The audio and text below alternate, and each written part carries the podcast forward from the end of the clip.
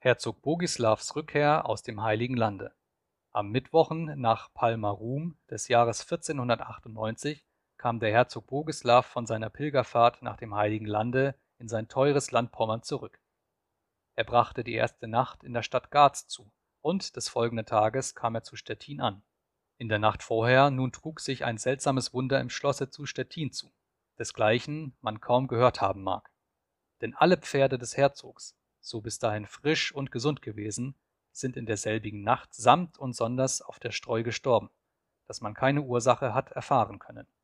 Darüber gerieten die Herzogin und das ganze Hofgesinde in große Bekümmernis, und sie stellten sich vor, dass das Schlimmste ihrem Herrn möge begegnet sein. Desto größer war aber die Freude, als der Herzog wohlbehalten zurückkam. Sein Gemahl und seine Kinder empfingen ihn mit solchem freudigen Herzen, dass es gar nicht kann beschrieben werden. Die Fürstin bestarb in seinen Armen und konnte in langer Weile nicht wieder zu sich kommen, dass sie gewusst hätte, wie ihr wäre. Und die jungen Herrlein sind um ihn hergelaufen und haben ihn, der eine hier, der andere da, bei den Kleidern gezogen und gesprungen und gerufen Vater, Vater, und es ist eine unaussprechliche große Freude gewesen am ganzen Hofe und in der ganzen Stadt.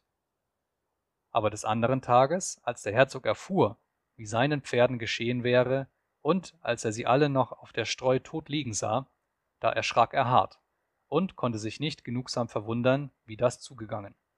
Insbesondere grämte er sich um seinen Leibhengst, den er dem Kaiser zu schenken versprochen hatte. Dieses herrliche Tier war von Gestalt und Farbe fast wie ein wildes Pferd. Der Kopf war rund und klein.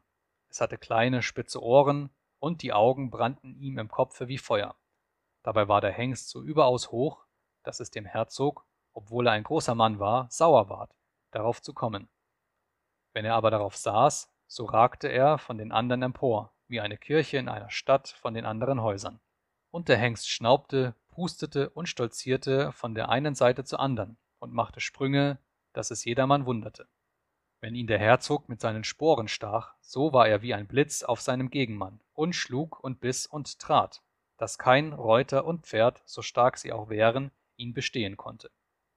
Wegen solcher Eigenschaften hatte der Kaiser sich dieses Ross von dem Herzoge erbeten, und nun konnte der Herzog den Gesandten des Kaisers, die es abholen sollten, das schöne Tier nur tot im Stalle zeigen. Was das Wunder bedeutet, das hat man niemals erfahren können